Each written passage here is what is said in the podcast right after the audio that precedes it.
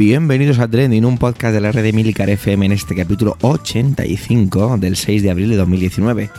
Aquí encontrarás algunas de las noticias más relevantes de la semana, contadas con opinión y análisis, muchas veces sacadas de Twitter, otras pues puede que no. Yo soy Javier Soler y soy el presentador, aunque encontrarás más voces interesantes aquí. Atención, que da comienzo Trending, tu podcast de noticias semanal. Adelante.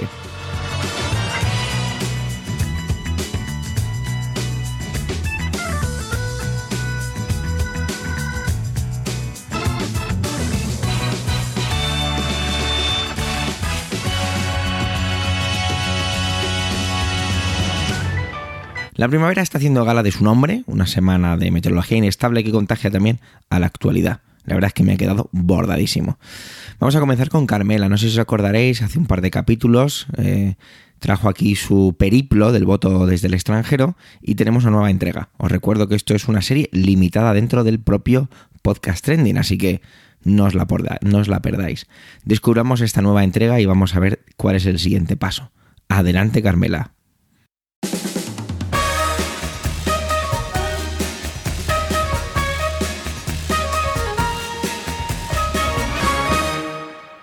Hace un par de semanas pasé por Trending para contaros cómo era esto de vivir en el extranjero, que si hay que registrarse, rogar el voto y todas esas cosas de las que nos quejamos los expatriados. Expatriados, qué palabra más fea. Yo patria sigo teniendo, y además, quiera o no, en Suiza estoy rodeada de gallegos. Cuando menos te lo esperas, escuchas en una esquina un buen hombre bueno, que por muy castellano que sea, yo sé que viene de Galicia. Pero esa clase de expresiones las escucho últimamente mucho en torno al consulado. Hay unos 40.000 gallegos en Suiza. Y ojo, porque españoles hay unos 120.000, así que los gallegos ganamos claramente. Pero yo no venía a hablar de emigración. Las elecciones se van acercando y los que estamos fuera nos estamos poniendo nerviosos. Os voy a resumir lo que ha pasado en las últimas dos semanas. Va a ser una intervención muy breve, porque poco ha pasado, pero el tema ha ido avanzando y os tengo que actualizar. Aunque yo había pedido mi voto tranquilamente desde casa, parece que no fue así para todo el mundo. Me han llegado comentarios de mucha gente a la que no le ha llegado la carta del censo, y no ha podido rogar el voto. Curiosamente, parece que se concentran en algunos países, y el que se lleva la palma, por mal funcionamiento, es Portugal. Parece que independientemente de cómo al límite se hubiesen registrado, muchos españoles en Portugal no recibieron la carta, por lo que no han podido rogar el voto de forma telemática, claro. Por otra parte, en los últimos días del plazo la cosa se colapsó hasta tal punto que la web no funcionaba. El Ministerio decidió ampliar el plazo para rogar el voto. Fueron solo unas horas extra, un par de días, en torno al fin de semana, pero suficientes para que algunos se hiciesen ilusiones de que la carta quizá todavía llegaba. Pero no, parece que o nos llegó rápido o no llegó. Y el sábado pasado yo hice una visita al consulado. Iba a recoger mi pasaporte, y esperaba que la cola fuese equivalente a la del día que fui a renovarlo. Para los que no lo recuerden, yo fui en pleno auge de registros de última hora. Esta vez iba en lo que inicialmente era el último día para rogar el voto. Y yo creía que habría más o menos la misma gente, porque debían estar allí los que consiguieron registrarse y recibir su carta, estando registrados como temporales. La vez anterior había ido a las ocho y media de la mañana, y esta vez eran casi las diez, igual esto también afectó. Pero es que menudo susto. Yo me subí a mi bici y allí me fui. Y cuando pasé por delante del consulado con la bici, que tenía que ir a aparcar a otro sitio, casi me caigo del susto. La cola no cabía dentro, y había al menos veinte personas esperando en la calle. Dejé mi bici y me acerqué a ver qué se cocía. Por suerte para mí, el señor de recepción me vio rápidamente y me ayudó a saltarme toda la cola, porque el pasaporte me lo podía dar él directamente. Mientras buscaba y me sacaba un libro en el que yo tenía que firmar, me estaba contando que, claro, ahora venían a rogar el voto, y que había poca cola, según él, porque la mitad tuvo que mandarlos de vuelta a casa porque no traían la documentación correcta. Que además se juntaba con esto de que se acerca Semana Santa, y mucha gente venía a hacer papeles de última hora. Renovar pasaportes, obtener permisos para sacar a sus hijos del país, esas cosas. Que menos mal que yo lo había pedido antes, que es que estaban saturadísimos. Con una gran sonrisa yo recogí mi pasaporte y le dije que hasta dentro de un par de semanas. Y es que esa es mi esperanza ahora, que en un par de semanas lleguen las papeletas, que pueda ir a recogerlas a la post y que yo pueda ir a votar. Quiero confiar en que el servicio postal suizo no me va a fallar.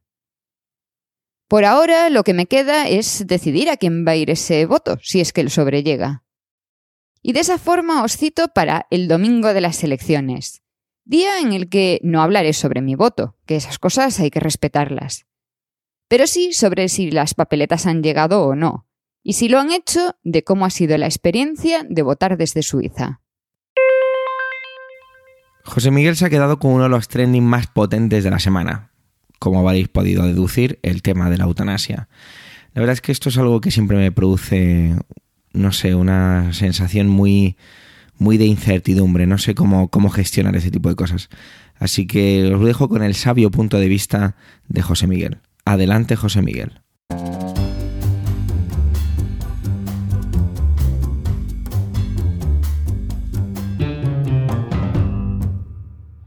Hola a todos.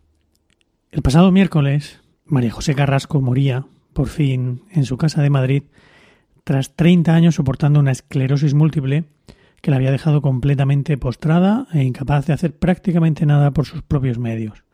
Su marido, Ángel Hernández, le había suministrado la dosis de pentotal sódico que guardaban desde hace años a la espera de que se aprobara de una vez la ley de eutanasia que permitiría a Ángel ayudar a su mujer a descansar de una vez.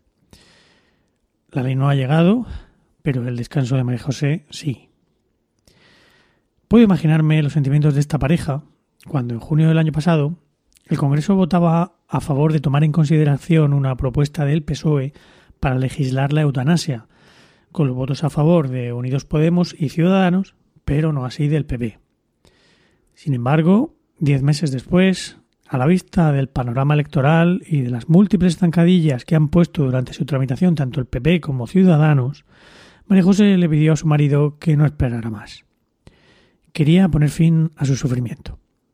Y Ángel accedió, pese a que ese acto le puede acarrear, según la legislación actual, hasta 10 años de cárcel. 10 años de cárcel por acabar con el sufrimiento de un ser querido. Dura lex, sed lex. Pero si lo que quiere Ángel es cambiar esa Alex, tendrá que pensarse muy bien su voto el próximo 28 de abril. De un lado tenemos a PP y a Vox, que por supuesto no están dispuestos a facilitarle una muerte digna a nadie. Aquí todo el mundo a soportar su cruz, porque si el Señor nos la ha mandado, por algo será. ¿Y quiénes somos nosotros para dudar de Él? Disfrutar del sufrimiento en la más pura tradición judio-cristiana. Luego tenemos a Ciudadanos, que con la boca pequeña dice que sí, que está a favor de la eutanasia, pero hace todo lo que puede para torpedear el proyecto del PSOE ha dicho Albert Rivera que él quiere una ley garantista y con consenso, sumando a otros partidos. Esto es literal. Y poco menos que amenaza al PP con que si no se une a su propuesta, apoyará la que con toda probabilidad volverá a registrar el PSOE, que por lo visto no va a ser tan garantista como, como la de Ciudadanos. Y que esta vez no la va a torpedear, también promete Alberto. De verdad de la buena. Bueno. Podemos, por su lado, también quiere una ley de eutanasia, pero no se fía del PSOE, que según ellos ha tenido muchos años de gobierno y de mayorías para hacerlo, pero aún no ha encontrado el momento por una cosa o por otra. Que tú te creas que la vida es un don divino y que los seres humanos no tenemos derecho a decidir sobre ella, me parece muy bien. Incluso me tragaré tus incoherencias cuando, pese a decir eso, estés a favor de la pena de muerte o de importe una higa que miles de vidas, que al parecer no son tan valiosas como la tuya, se pierdan en el Mediterráneo intentando alcanzar nuestras costas y nuestra prosperidad. Pero por favor, déjame a mí tener mis propias convicciones. Y si yo no creo en los dones divinos, sino en los caprichos de la genética, de la química o de la biología en general, haz el favor de respetarme tú también. Si quieres disfrutar tú o tus familiares de una larga agonía porque crees que eso te va a garantizar un sitio a la derecha de Dios, tú mismo. Pero déjame a mí la posibilidad de no creer en un Dios sádico que disfruta con el sufrimiento de sus criaturas. Déjame a mí que decida si quiero seguir sufriendo o no. Todo mi respeto hacia María José y hacia Ángel, que no debería estar en un calabozo, sino echando de menos a su mujer. Y esta ha sido mi intervención de esta semana. Muchas gracias a los que habéis llegado hasta aquí y hasta pronto. Antonio esta vez se va al espacio. Normalmente soy yo el que se suele ir al espacio, al que le suelen llamar más estos temas aquí en Trending, pero en esta ocasión ha sido él. Se ha, se, ha, visto atraído por el tema. Se trata nada más y nada menos que de la primera instantánea tomada a un agujero negro. Así que, adelante Antonio.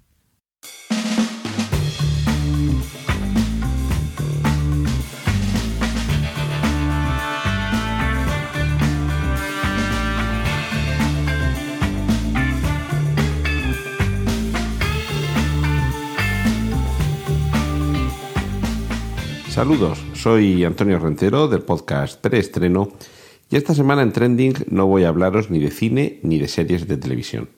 Os voy a hablar del espacio. Si escuchasteis mi intervención de hace unas semanas, ya estuve por el espacio con vosotros contándoos lo que pasaba con una nave que enviaba Israel a la Luna. Se trataba de la nave Bereshet, que significa en el origen o al comienzo, y que de hecho esta semana ya se ha colocado en órbita en torno a la Luna, es decir, que de momento se está cumpliendo ese programa espacial que va a convertir a Israel en el cuarto país, después de Estados Unidos, Unión Soviética y China, en hacer posar de manera controlada un ingenio sobre la superficie de nuestro satélite.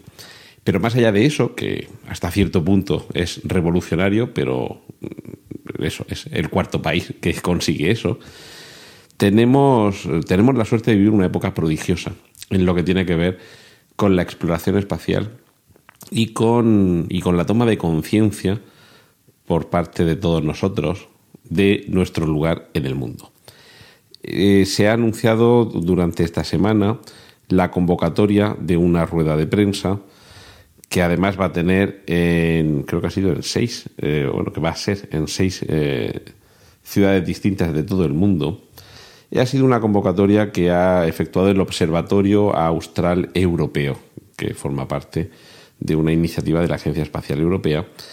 Y, como digo, se ha citado a una, a una rueda de prensa para el próximo día 10 de abril a las 3 de la tarde, horario de la península ibérica. Bueno, horario de España, pero de España la parte ibérica, porque Portugal tiene una hora menos. En fin, no se sabe a ciencia cierta de qué se nos va a. cuál es el contenido de esa, de esa convocatoria, qué es lo que se nos va a contar. Pero todo hace apuntar a. perdón, todo, todo hace sospechar que lo que se va a dar a conocer es la primera imagen de un agujero negro. A ver, esto seguramente que habrá muchos que digan, ah, pero que todavía no sabíamos cómo son, no, todavía no habíamos visto alguno. Es como eso que dicen que la prensa sirve para mm, decir eh, en, en sus titulares que ha fallecido el Lord eh, Wincheston a gente que no sabía que Lord Wincheston vivía. En ocasiones esto es lo que sucede, damos por sentado algunas cosas o no nos sorprenden. Pero no, lo cierto es que hasta hace relativamente poco todavía los agujeros negros eran una, un constructo teórico. También hace poco tiempo que ha comenzado a ser detectable el efecto de los agujeros negros, pero como tal, hasta ahora no tenemos una imagen de un agujero negro. Y eso es lo que se rumorea que se podría anunciar en esa rueda de prensa, en esa convocatoria múltiple por parte del Observatorio Austral Europeo. Si eso fuera así, si realmente lo que vamos a conocer es por primera vez en la historia de la humanidad la imagen de un agujero negro. Quizá no sería tan revolucionario como que viniera un extraterrestre, una nave llena de ellos a visitarnos, pero desde luego sí que supone tener una constancia testimonial de uno de los eh, objetos o de las singularidades más eh, espectaculares de nuestro universo. Eso podría llegar a cambiarlo todo. Eso realmente podría suponer eh, una nueva concepción de todo lo que tenemos en torno a nosotros. Una cosa es que podamos tener una, una imagen teórica de cómo son los fenómenos que nos rodean en el universo y otra que podamos verlo porque en muchas ocasiones, por mucho que la ciencia siempre eh, haga profesión de fe de que realmente no hay que confiar ciegamente en sus postulados, sino que son todos demostrables, eh, eh, si no empíricamente, por lo menos teóricamente de manera reiterada, esto era lo que nos faltaba en esta parte que tiene que ver con la astronomía. Ver, no conocer, sino ver como es un agujero negro. Los hemos visto en las películas, son interpretaciones más o menos gráficas, quizá uno de los más espectaculares sea el famoso agujero negro Gargantúa de la película Interestelar de, de Christopher Nolan, pero no deja de ser una interpretación basada, desde luego, en los trabajos de un físico como es Kip pero, mm, pero no sabemos cómo son de una manera material. Todo esto, el día 10 saldremos de dudas. El día 10 sabremos si efectivamente es eso lo que se va a dar a conocer. Todos los rumores apuntan en esa dirección, con lo cual casi que la sorpresa sería que el, anuncio no tuviera nada que ver con esto. Pero sí que me gustaría aprovechar esta, eh, este eh, anuncio para el día 10 para avisaros. Sabéis que aquí en Trending lo que hacemos es contar qué es lo que ha sido tendencia a lo largo de los últimos días en medios de comunicación y sobre todo en redes sociales.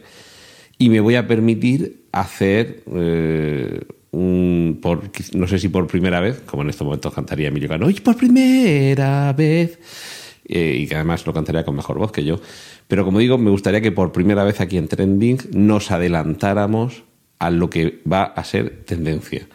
Ese ha sido mi, objetivo con esta intervención. Espero que estéis atentos y que a partir del día 10, a las 3, hora española, seáis de los que antes se enteren de lo que va a pasar, porque aquí os lo hemos contado incluso antes de que se convierta en tendencia. Y espero llevar razón, vamos, no yo, porque yo en esto pues soy simplemente un ojeador de comunicados, de, de artículos, y de divulgación científica ajena. Yo soy un mero aficionado.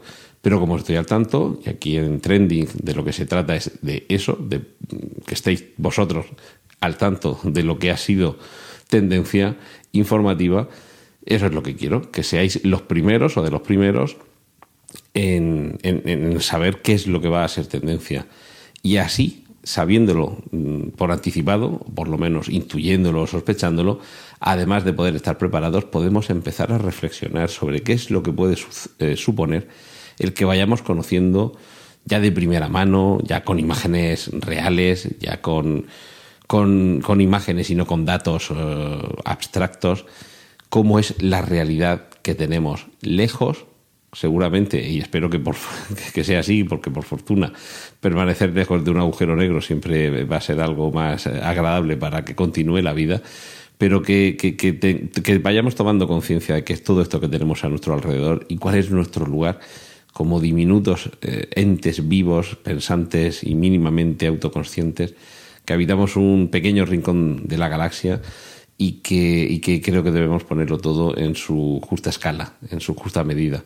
Y que al lado de algo tan grande como un agujero negro que quizá en unos días por primera vez podamos ver, ni nosotros, ni lo que nos sucede, ni lo que nos rodea resulta tener tanta importancia. Somos diminutas gotas en ese océano del cosmos de Carl Sagan. Crucemos los dedos y esperemos que el día 10 eh, comience a ser tendencia la primera imagen de un agujero negro. Esto es todo por mi parte esta semana aquí en Trending. Os dejo que disfrutéis con, el, con los contenidos del resto de mis compañeros. Un saludo de Antonio Rentero.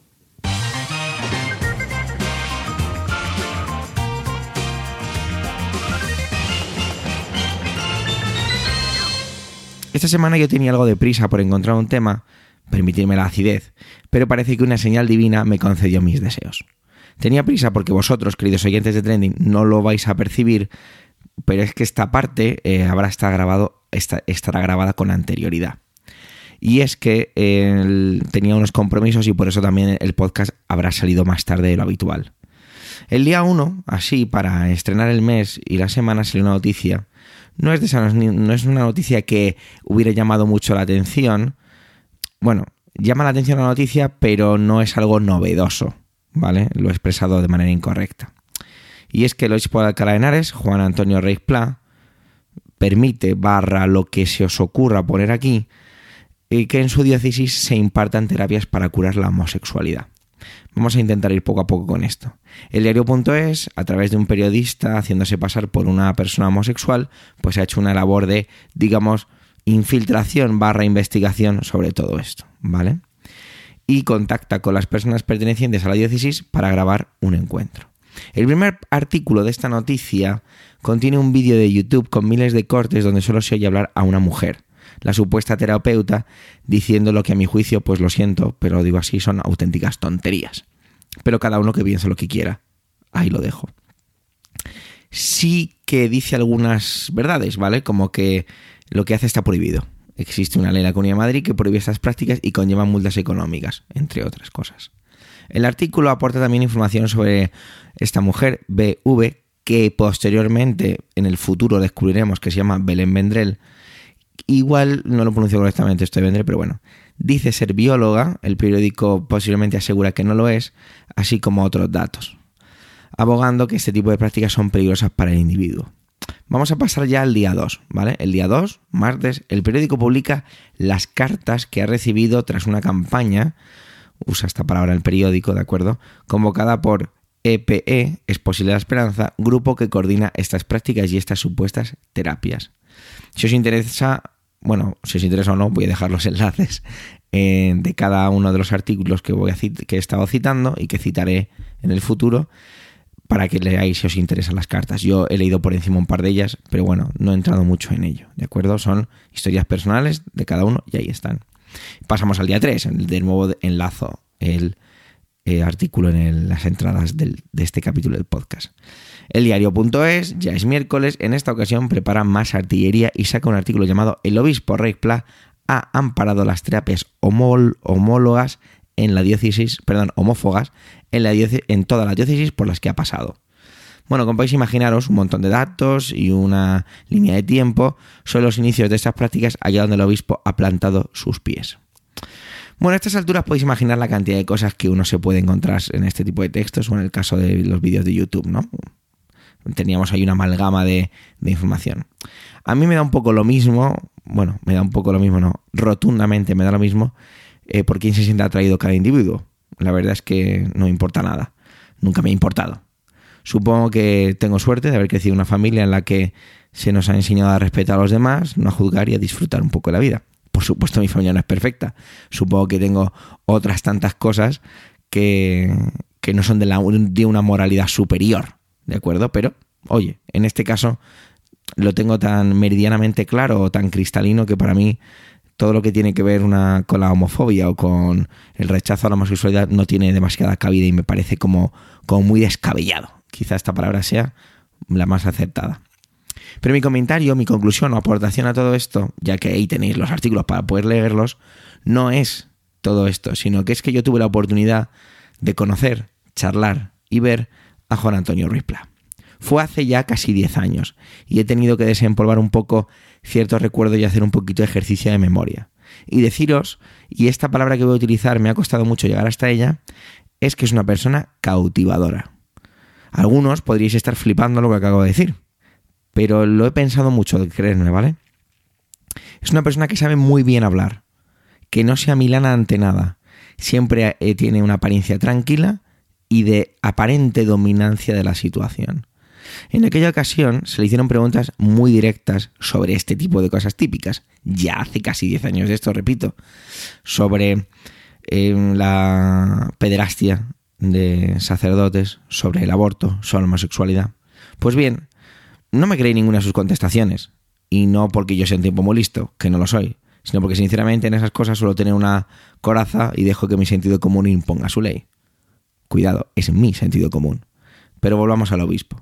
Ante cualquier pregunta siempre comenzaba viajando en el tiempo, remontándose, usando la antropología, los textos bíblicos y conseguía elaborar una respuesta perfectamente argumentada.